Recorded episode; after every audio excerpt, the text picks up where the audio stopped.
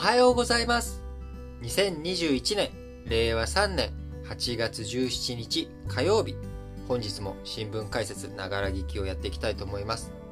え最初の話題丸1としましてはやはりこの話題ですかね。やあのアフガニスタン、えー、情勢。えこちらからお伝えしていきたいと思いますがタリバンによるアフガニスタン制圧首都カブール含めえー、ほぼ全土を支配地域下に抑えていったということになります。えー、アフガニスタン政府のガニ大統領も国外に退避したということで、えー、今タリバンによるアフガニスタン制圧が着々と進んでおり、まあ、政権、えー、掌握ということにはもう動きとしては変わらないのかなと思われます。えー、ここでね、えー、過去20年間アフガニスタンにおけるアメリカ軍、うん、テロとの戦い、えー、どういった経緯、流れがあったのかを振り返りたいと思いますが、えそもそもの発端、え2001年9月11日のアメリカ同時多発テロでした。え国際テロ組織アルカイダの指導者、ウサマ・ビン・ラディン容疑者が、えこのアメリカ同時多発テロの首謀者とされ、え当時のブッシュ米政権がえー、アルカイダのウサマ・ビン・ラディンさんが、あウサマ・ビン・ラディン氏がですね、えー、いるとされていたアフガニスタン、えー、そして、えー、ウサマ・ビン・ラディンをかくまっているというふうに言われていたタリバン政権にアメリカのブッシュ政権はあウサマ・ビン・ラディン容疑者の引き渡しをタリバンに要求したけれども、まあ、それが拒否されたことによってアフガニスタン戦争が始まりました。え早々、2001年早々の進行して早々に2001年12月、タリバン政権、えー、崩壊ということになり、えー、非常に、こう、もともとは1979年のロシアのアフガニスタン侵攻で、その後、ロシアが苦労したと。で、えー、まあ、当時ソ連ですけれどもね、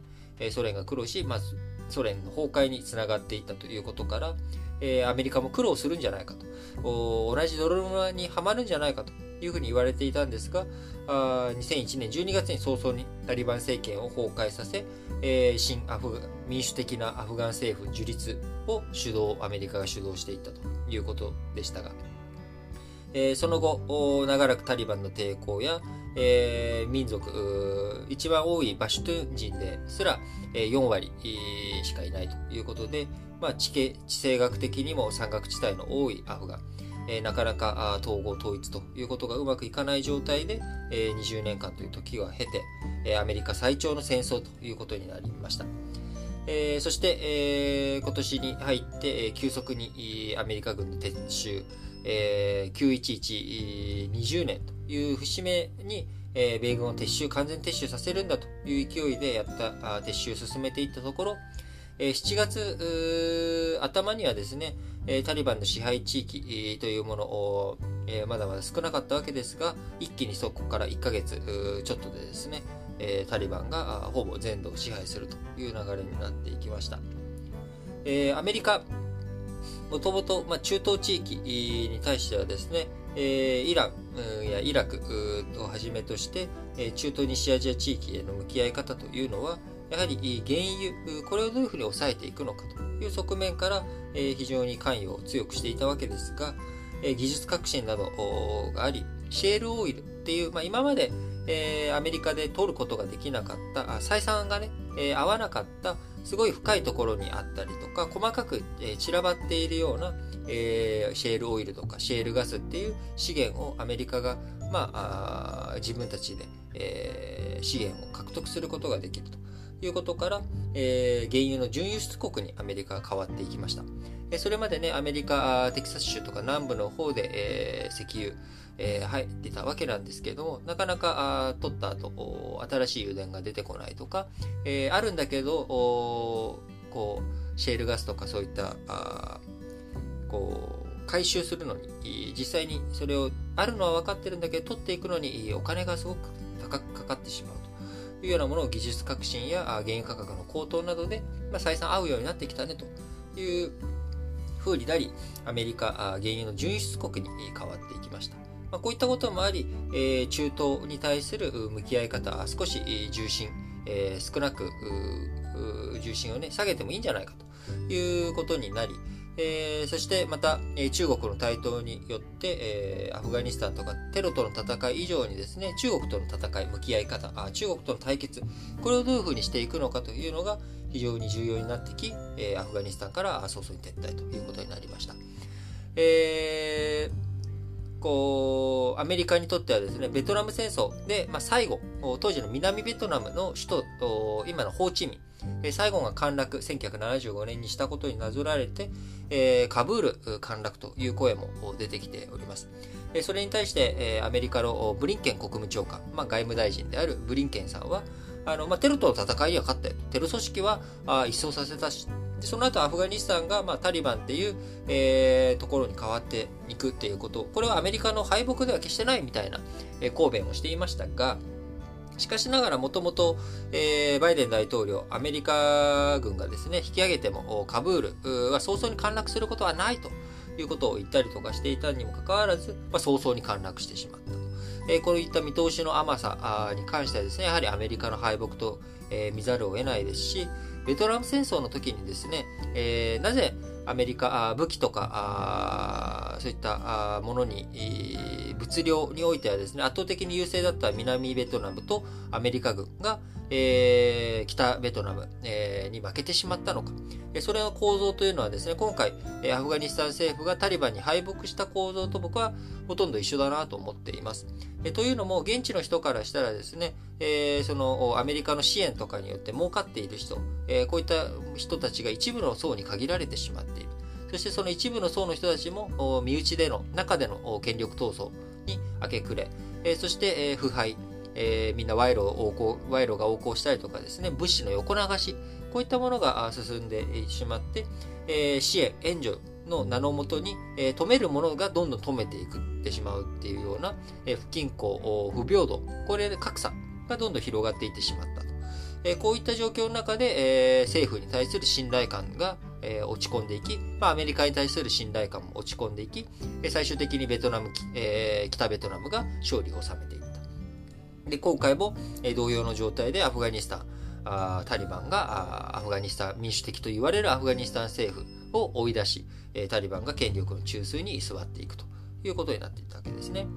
えー、ベトナム戦争の場合はですね、その後、1975年から20年後の1995年にアメリカとベトナムの和解、国交正常化と。いうことにつながっていき、えー、クリントン大統領の時代にですね、えー、その結果、えー、今、市場経済、当時ね、共産主義がどうかということで争っていたわけですけれども、今、アメリカにとってベトナムというのは非常に大切なパートナーとなっており、えー、中国の進出に困っているベトナム、えー、そことの利害利害も一致し、ASEAN 諸国の中でもベトナムとアメリカの関係というのは今深まってきているということになっています。その前提となっていたのはですね、えーまあ、資本主義をこうベトナムが受け入れていくということ。まあ、こういったことが達成したことによって、まあ、経済の中で一緒にやっていけるねっていうことで、えー、今に至ってるわけですが、タリバンの場合はですね、やはり人権というもの、これが重くのしかかってきます。えー、今後考えていく上で。で、その人権というものをね、見た時に、まあ、あの、各種報道とかもされてますし、昨日も私お伝えしました通り、まあ、女性の権利とか、あいろんな表現の自由、こういったものをこう規制していく、えーイスラム教の教えをですね、厳格にやっていく。こういった動きが激しくなっていくとですね、これは相入れないということに、今の西洋社会、近代社会と相入れないということになっていきかねません。そうなってくると、そういった考え方がですね、20年間で変わってくるのかと。経済の問題ではなく、思想、文化の問題になってくるわけですから、こちらについて、えベトナムと同じように時が経てばですね、えまた仲良くなれるというようなことには僕はならないんじゃないのかなと思います。で当然、えタリバンが支配領域を増やしていけばですね、えブリンケン国務長官が、えー、テロとの戦いっていう意味では勝ったんだといったところでですね、再び、えー、テロの温床地帯になっていくアメリカの価値観、これを破壊するっていうことを、えー、目標にした人たちがアフガニスタンに集まってくると。いう、まあ、こういった流れ、動きというものは十分に起こりうるのかなというふうに思っています。えー、なのでですね、まあ、あの、アメリカ、えー、一生懸命、えー、頑張ったわけですけれども、結局、まあ、ソ連と同じ二の舞になってしまった。で、もっと昔に遡っていけばですね、やはり19世紀の時からイギリスやロシア、えー、ロシア帝国や大英帝国、こういったところもアフガニスタンの支配、えどういうふうにしていくのかを悩んでいったという時代がありました。やはりこう山岳地帯が多くいろんな人たちが、えー、いる。こう一枚岩になれななかなかなれないアフガニスタンというところをどういうふうに再設計していくのか。あ今回ね、タリバンがキャスティングボートを握り、えー、今後の情勢をいろいろ占っていく上でも、えー、タリバンとどういうふうに向き合っていくのか、アフガニスタンとどういうふうに向き合っていくのかというのが非常に大切になってくるのかなと思っています。えー、もともとね、あのー、振り返ってみれば、えー、2001年12月にタリバン政権が崩壊し、えー、いろんな拠点を失っていったタリバン、あ弱気になったタリバンがその時、えー、降伏を、えー、申し出てたと。えー、ただしもちろん自分たちのね、えー、身の安全を、指導者、指導部の身の安全を、えー、守ることを条件にですね、えー、降伏ということを、え、言っていたわけなんですけれども、まあ、これに対して、え、きちんとテロに対して、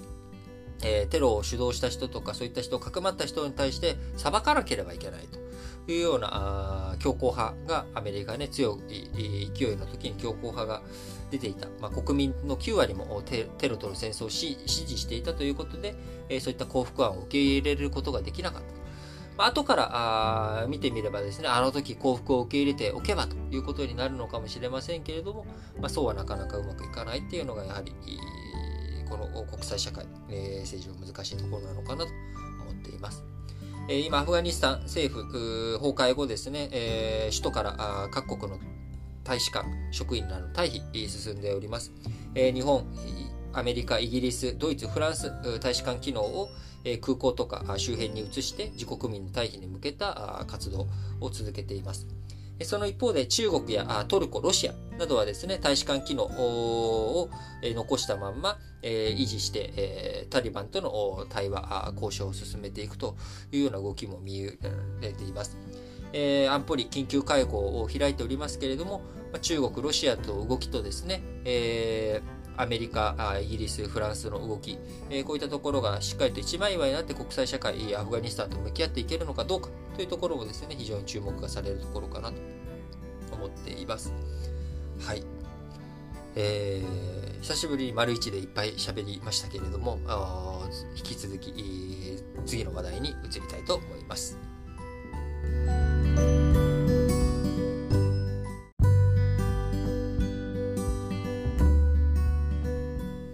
はい続いての話題、丸2としましては、緊急事態宣言、えー、7府県追加へ、えー、そして、えー、来月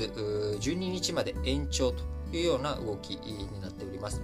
えー、日本政府、昨日10あ、ごめんなさい。えー、今日17日にですね、新型コロナウイルス対策の緊急事態宣言の対象に、兵庫、福岡など7府県を追加する案を専門家に諮問するということで、期間は今月8月20日から9月12日までする方向で、す、えー、で、に発令されている東京、埼玉、千葉、神奈川の首都圏、えー、大阪、沖縄、えー、こちらの6府県に、6都府県に関してもですね、えー、9月12日まで延長ということになりそうです。はい。えー、今ですね、えー、緊急事態宣言、えー、今申し上げた東京、埼玉、千葉、神奈川、大阪、沖縄の6府県、え、6都府県に、え、発令されておりますが、え、まん延防止等重点措置に関しては13道府県に、え、発令されております。え、こちらあ13道府県のうち、え、その中から7府県については重点措置から緊急事態宣言に移行ということで、え、茨城、栃木、群馬あなので、えー、これで関東一円、えー、そして静岡、え、京都、兵庫、福岡というところが、まあ、緊急事態宣言の対象になっていくということで、え、背景にはですね、やはり、え、医療逼迫、え、医療逼迫のところに対しての対処対応ということになっていきます。え、また、まん延防止等重点措置についてもですね、宮城、山梨、富山、岐阜、三重、岡山、広島、香川、愛媛、鹿児島が追加されるということで、え緊急事態宣言がこれで、え13、えー、都府県、えー、そしてまん延防止等重点措置が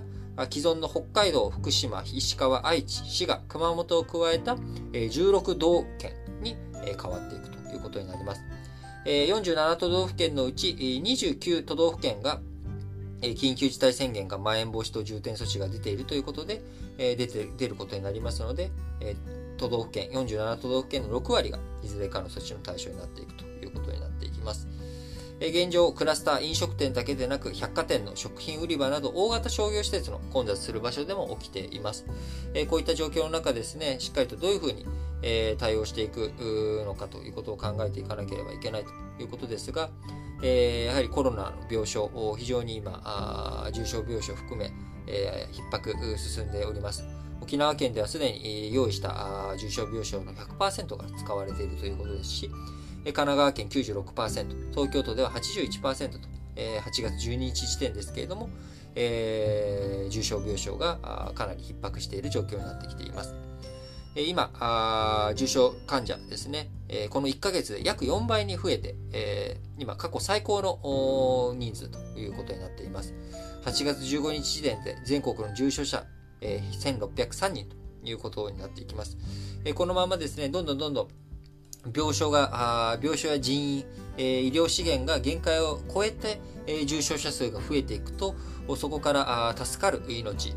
本来、あの機材と人が、人員がちゃんといれば助かってたはずの命がですね、医療崩壊したことを原因に、えどんどん死者数が増えていくというような危険性、可能性というものが高まっていくことだと思います。今現状、まさに、あの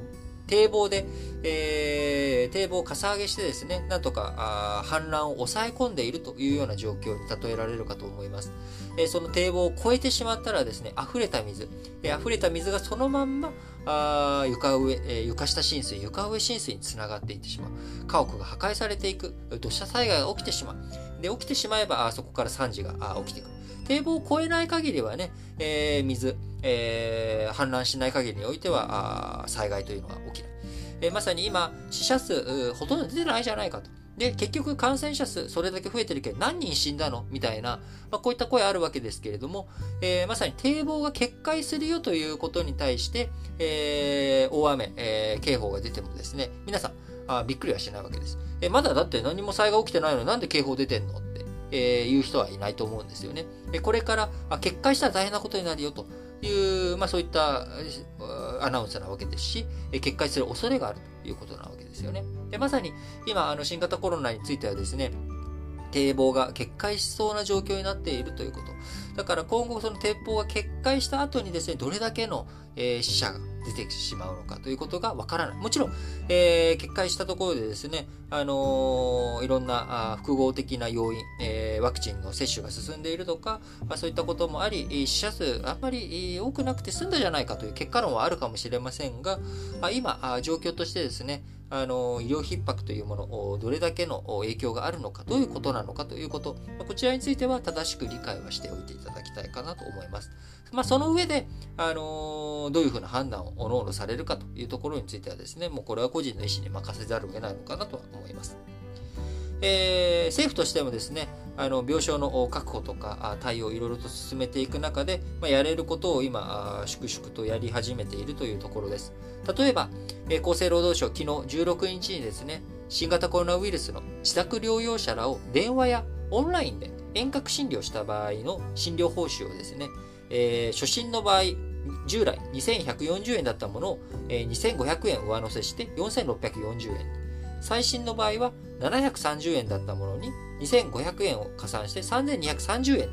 ということで、それぞれ2倍以上や4倍超に上げ引き上げていくという、まあ、こういった対応、対策をして、えー、自宅療養者が急増している状況について対応していくということをしております。また、河野太郎規制改革大臣はですね、16日、新型コロナウイルスワクチンの3回目の追加接種、いわゆるブースター接種について、希望者に必要な量を確保していくということで、米モデルナ製、もともと7月20日にですね、モデルナ製、集めていたものに加えて、アメリカファイザーに対して、ファイザーからもですね、供給を受けるということを合わせて、22年分として計1億7000万分の確保ということになっているということをお伝えが、え、見通しについてですね、河野太郎さんからありましたし、ということですし、また、えー、首相、重症化防ぐ抗体カクテル投与についてですね、えー、宿泊療養する施設としてのホテルなんかでもですね、拠点にしてやっていこうというような対策、対応を進めていっております。まあ、いろいろ個人的には、あの、このタイミングに来て、えー、もうちょっと前からできたんじゃないのという気はするんですが、まあ、もう、やらないよりはマシですし、遅くても、なんとかね、少しでも状況を打開していくということで、えー、こういった対応、対策を持ってですね、えー、堤防の決壊、あるいは決壊しても被害が最小限にこう、食い止められるというようなこと、体制を一生懸命構築していってほしいなと思います。それでは次の話題に移りましょう。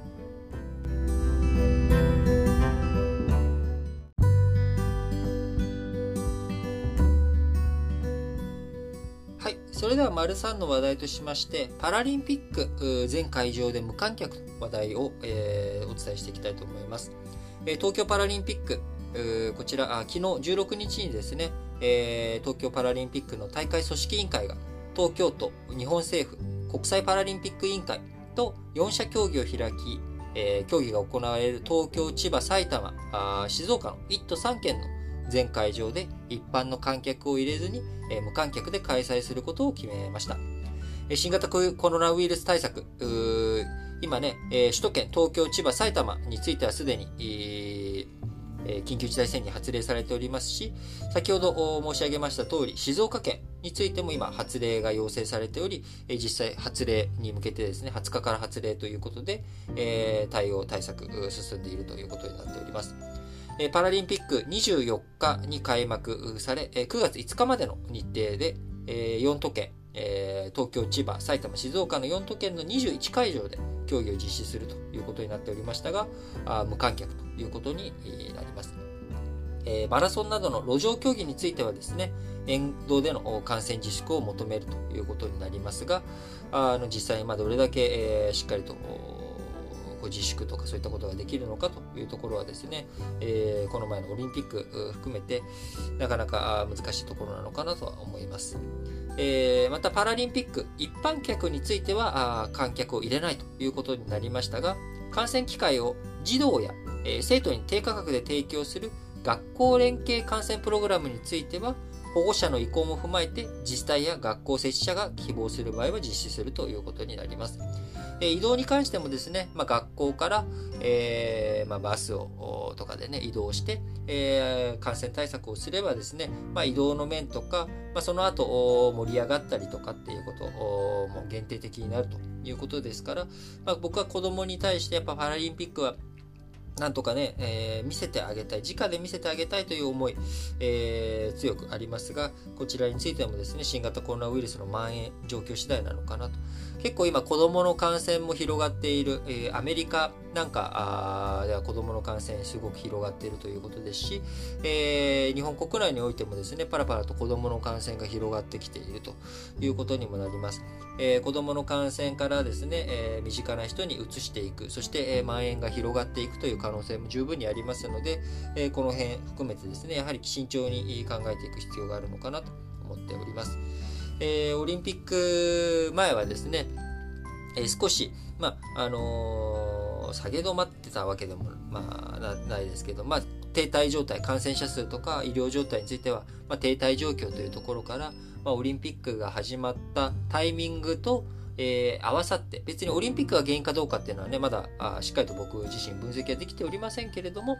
えー、まあ、オリンピックが一つのきっかけとなり、まあ、気の緩みとかですね、えー、政府に対する不信感の高まりとかですね、えー、こういったもの、いろんなもの、そしてお盆の時期とか、夏休みシーズンとか、まあ、こういったものも重なって、まあ、感染者数、えー、非常に大きく膨らんできているということになっております。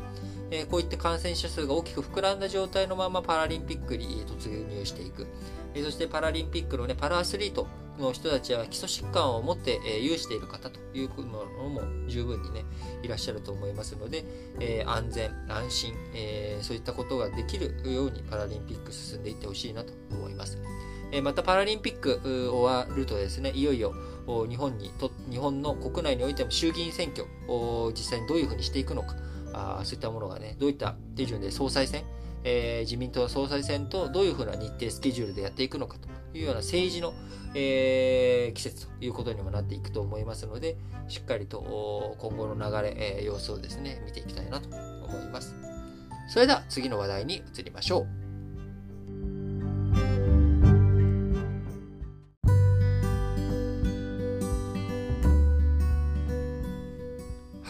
続いての話題としましては、GTP、日本の GTP4 月から6月期、年率換算で1.3%増ということになったことをお伝えしていきたいと思います。えー、前期比ではですね、0.3%増、年率換算で1.3%増ということで、えー、マイナス成長に落ち込んだ2021年1月から3月期から、えー、見ればですね、まあ、プラス成長に持ち直したというふうに見ることもできるわけですが、まあ、えー、ワクチン、えー、接種などで先行しているイギリスとかはね、あのー、えー、年率換算で20%を超える勢いだったりとか、ああのアメリカや、えー、ユーロ圏、えー、EU 圏とかでは6%とか8%とか非常に年率換算で、力強い回復を見せた4月から6月と比べれば日本まだまだ経済成長とどまってしまっているということになっていっております。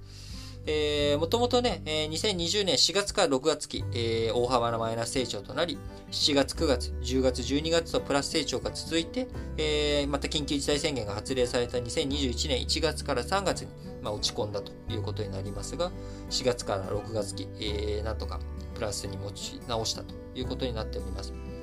えー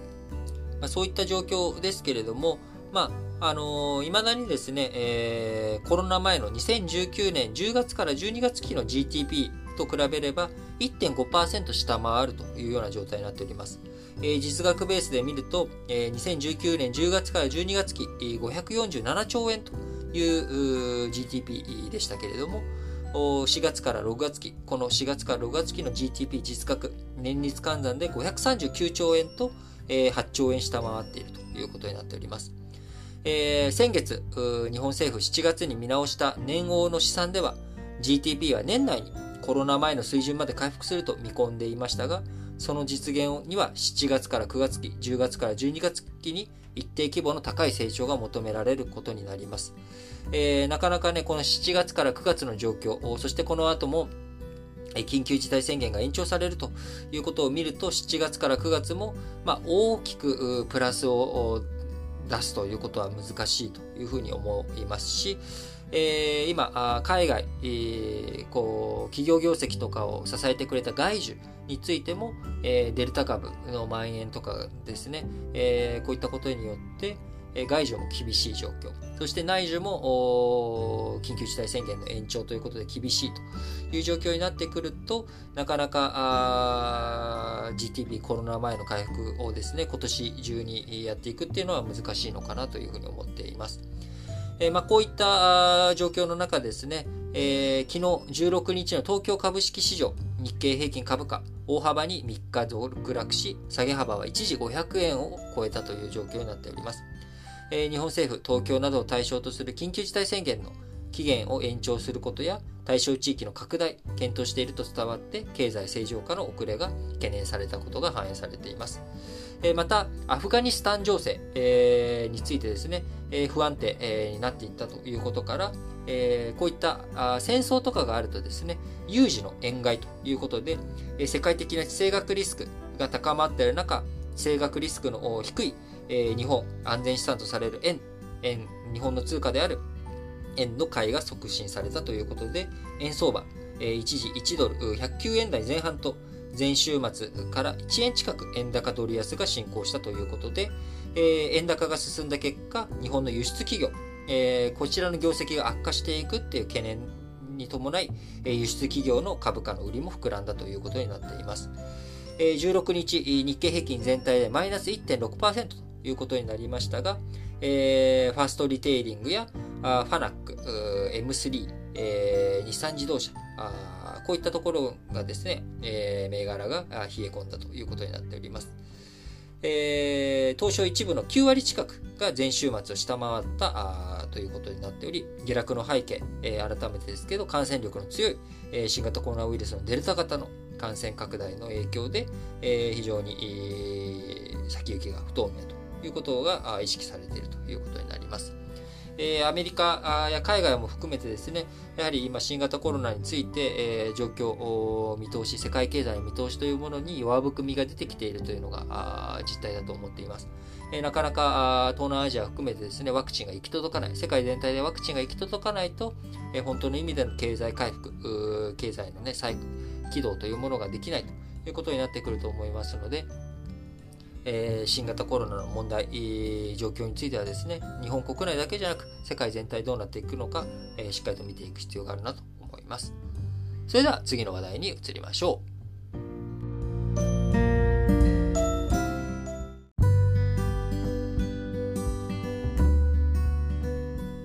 はい、本日も最後丸ごとしまして、えー、主要語詞の社説を紹介していきたいと思います。え本日すべての新聞紙でですね、えアフガニスタン情勢について、えお伝えしているとともに、えその他の話題あるところと、え毎日新聞はね、えアフガンの話だけになっておりますが、こちらをお伝えしていきたいと思います。えまず朝日新聞、アフガンと米国最長の戦争何だった？ということで、えテロの根源は各地に広がる紛争や格差、貧困であり、失敗国家をなくさない限り安全な世界は築けない。同時テロから学ぶべき教訓を生かさず、軍事偏重の行動に走り続けた結果、疲れ果てたのが今の米国の姿ではないかということで、アメリカのこの20年間を振り返っての社説となっております。えー、朝日新聞もう一本はですね、えー、閣僚靖国参拝、首相に歴史観はあるかということで、えー、8月15日、えー、靖国参拝や、えー、首相の戦争、えー、に対するですね、終戦の日の演説、文書、こういったものについて内容を踏まえて、1993年の細川森弘以来、歴代首相はアジアの近隣諸国に対し、深い反省や哀悼の意を表明してきた。ところが、安倍氏は第二次政権下で加害責任に言及するのをやめ、首相も今年同様に触れなかったということで、8月15日の話題を社説として展開しております。えー、続いて毎日新聞、アフガン1本だけですが、えー、アフガン民主化の崩壊、米国の過信が招いた敗北、カブール陥落は国際社会における米国の威信低下を加速させるだろう。米国主導の民主化は失敗したが、テロとの戦いは終わったわけではないということで、えー、今回のアフガンの民主化の失敗、アメリカの失敗ということで、えー、アメリカが失敗したんだということについて毎日新聞に、えー、述べていると。形になります。え産経新聞、GTP プラス下押し回避へ対策尽くせということで、えー、ワクチン接種を急ぐことは感染拡大や医療の逼迫を抑制するだけでなく、経済活動を再開する上でも有効だ。接種が広く行き渡る前に、景気が息切れするような事態は避けなくてはならないということで、えー、GTP、年率換算の GTP1.3% についての話になっています。産経新聞、もう一本アフガンですね。アフガン首都陥落、バイデン政権の責任重いということで、タリバンが権力を掌握したこの局面の打開にも、テロとの戦いを第一に考える必要がある。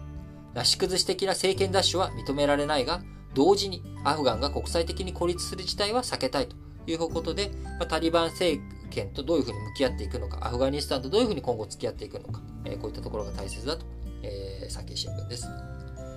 読売新聞、広域豪雨被害、早めの避難行動を心がけたい。ということで、今、大雨、え全国各地で、え降っております。え偏西風がね、え蛇行した結果、あ梅雨前線に似たような、あるいは秋雨前線と似たようなあ前線帯が日本列島に長く停滞しているということで、えーこう、まるで、え、梅雨、最後に大雨が降る時のような形で今大雨が、えー、全国各地で降っております。えー、雨が止んだ後もですね、地盤、ぬかるんだ状態、えー、そして土砂災害というものは、雨が止んだ後にもですね、十分に可能性、被害の危険性というものがありますので、えー、十分、えー、注意を続けていただきたいと思います。避難のタイミングを見極めるのが難しいが、小康状態になったからといって安心できない。すでに地盤が緩んでいる可能性がある。夜間を避け、早めに避難することを検討してほしい。読売新聞からの抜粋です。えー、読売新聞もう一歩、タリバンですね。タリバン復権。アフガンを見捨ててはならぬ。アフガンが非民主的な体制に逆戻りし、再びテロリストや過激派の温床となれば、20年間の国際社会の努力は無に帰すことになりかねない。アフガンの混乱は国際テロの危険を増大させるということで、えー、日本にとってもですね、えー、2002年、2012年とアフガンの復興支援のための国際会議を東京や、えー、日本でね、開催していったということもありますし、えー、アフガニスタン、えー亡くなられた中村医師、えー、一生懸命アフガンでの人道支援、いろんな人たちがやっていた部分、こういったものがですね、えー、全て水泡に帰し、え、20年間が水の泡となってしまうようなことを避けていくために、え、どういうふうに、え、国際社会、え、やっていくべきなのか。えアフガンがですね、え不安定化してテロの問題というものがまた再懸念していく、あるいは中国の影響力が浸透していく、えそうなってくると日本の尖閣諸島の問題や日本の周辺地域、えあるいは北朝鮮とか、あいわゆるならず者国家というようなね、そういった国々の力とか、あそういったものの、え挑発行為、こういったものが過激化していく可能性というものも十分あります。え日本にとってアフガン情勢、国際社会の安定というものは決して他人事、一言ではないという思いを持って見ていきたいですね。えー、続いて日経新聞。巧みな政策で経済を支えようということで、こちらも、えー、GDP 出てきたことに対する、えー、記事ですけれども、社説ですけれども、度重なる緊急事態宣言の発令やワクチン接種の出遅れが響き、景気が思うように回復していないのは明らかだ。個人の貯蓄や企業の手元資金は潤沢でも、政府の感染症対策が貧弱なままでは消費や投資の活性化につながらないということで、まあ、やっぱり安心感というのがないとね、財布の紐っていうのはいくらお金があっても、これだけお金があれば安心だっていう風にならないとなかなか使わない。えー、今状況が不安定で今後どうなるかもわからないっていうところだとですね、なかなか財布の紐、えー、緩まないということはありますので、政府の感染症対策、貧弱なままで、えー、取り残さないようにしていただきたいなと思います。え最後日経新聞もアフガンのお話です。アフガンの混乱回避へ最大限の圧力を。重要なのは、アフガンのあらゆる勢力が参加する政権の実現だ。タリバンが国際的に認められるには、国際基準に合わせる努力が不可欠であるということで、えー、アフガニスタン情勢についてですね、えー、国際社会とどういうふうに向き合っていくのか、えー、アフガニスタンの中、あいろんな民族、いろんな人たちがいる国という状況の中で、どういうふうに国際社会との関係性を作っていくのか、えー、タリバンとの向き合い方というものがあ非常に、えー、重要な局面になってくるのかなと思います。えー、今年、えー、国際情勢、いろんなものが動きまし動いています。えー、2月、ミャンマーの民主化、えー、イランの核問題、えー、イスラエル・パレスチナの紛争、えー、そしてアフガニスタン情勢、中国の台頭、ウクライナ、クリミア半島の問題、えー、本当に世界各地でいろんな問題が横たわっています。えー、日本近海、近辺を見てもですね、竹島問題、えー、8月15日にですね、えー、韓国の民間観光機があ竹島上空を観光するっていうようなことをやりましたし、えー、エトロフ島にはあロシアの首相があ上陸する、えー、そして尖閣諸島にはあではあ中国の領海侵犯や、え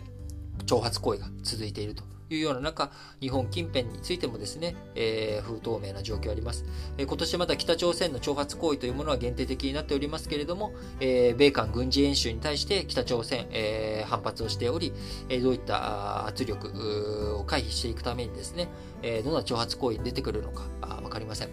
えー、世界情勢、えー、つぶさに見ていけばですね、日本という国が安全、戦後という状態を守っているのは、あくまでも諸般の事情が許しているということであり、えー、その諸般の事情が変われば、日本いつ戦争に巻き込まれてもおかしくない。えー、こういった状況の中でですね、我々、えー、日々何を考ええ、どういうふうに行動していくのか、あしっかりとですね、多角的な目を持って、えー、日々過ごしていけたらなと思っております。